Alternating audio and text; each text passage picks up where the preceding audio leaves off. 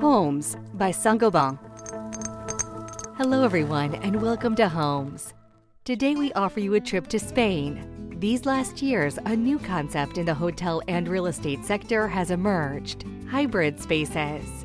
Carlos Hernandez Carrillo is an architect. He works in Madrid at E Studio B76 and explains to us what exactly hybrid buildings are.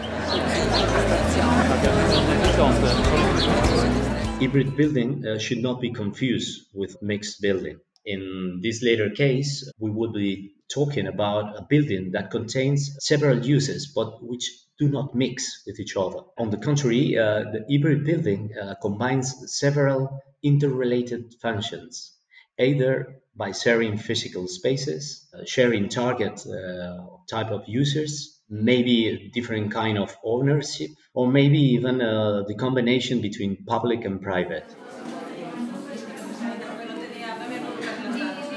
We are in Spain. One of the biggest industry is the tourist, and we are conscious of how great is the hotel industry, their capacity to adapt to different circumstances. I'm going to use an example of Estudio B76 we are currently developing a project for a very influential hotel company. In this project, we are working on a concept of, of living space, hotel services, and co-working areas get along together. We are even created the possibility of selling independent tourist apartments. So uh, you can see this mix, this hybrid space uh, that resolve uh, the needs of the users and uh, not only uh, sharing the space, as I told you before, but even created new way of, uh, of selling the product.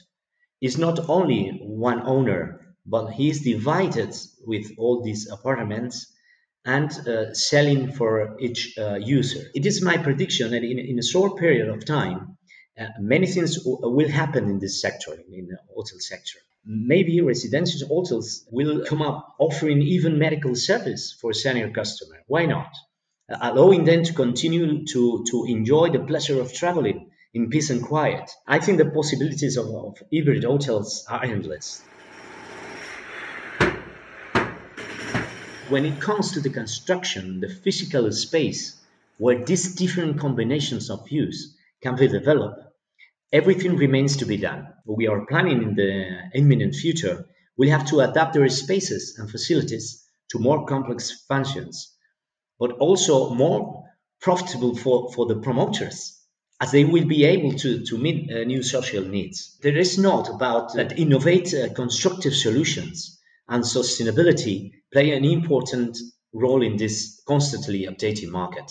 In my point of view, that there's nothing more sustainable than understanding the circumstances around us and applying new technologies and materials that allow us to adapt to the environment. Uh, it is natural law uh, trying the same receive for, for a different situation would mean an unnecessary waste of energy, a lower sustainability, and, and in my point of view, a guarantee of extinction. So I, I think if the spaces and technological progress, uh, on the other hand, uh, will help us to adapt to present and future transitions.